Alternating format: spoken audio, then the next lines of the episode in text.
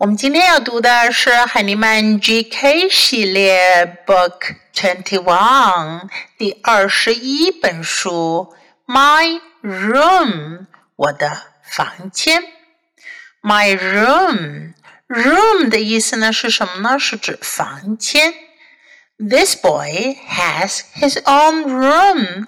这小男孩有他自己的房间。This is a non-fiction book. First. Let's listen to the story. My room. I like my bed. I like my books. I like my lamp. I like my chair. I like my toys. I like my picture. I like my bear.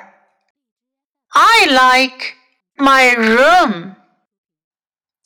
这本书中用到的主要句型还是我们已经非常熟悉的 "I like"，我喜欢。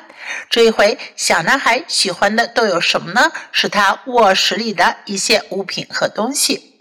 I like my bed，bed 床，my bed 我的床。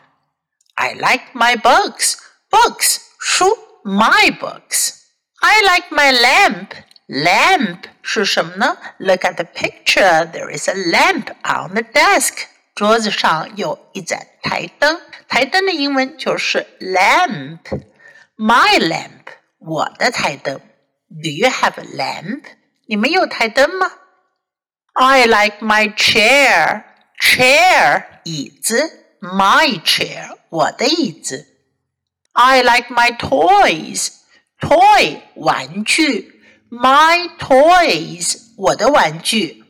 因为小男孩的玩具 more than one 超过一个，所以呢，我们说 my toys 用 toy 的复数形式 toys。I like my picture. Picture 的意思呢是图片、照片，都可以用这个词来表达。my picture，我的图片。I like my bear. Bear 熊，Here it is a teddy bear，是一只玩具熊。My bear，我的熊。I like my room，我喜欢我的房间。小朋友们，读完今天这本书，你也可以用 I like 这个句型来说说 your room，你的房间哦。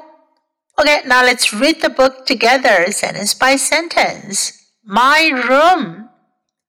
I like my bed. I like my books. I like my lamp. I like my chair. I like my toys. I like my picture. I like my bear. I like my room.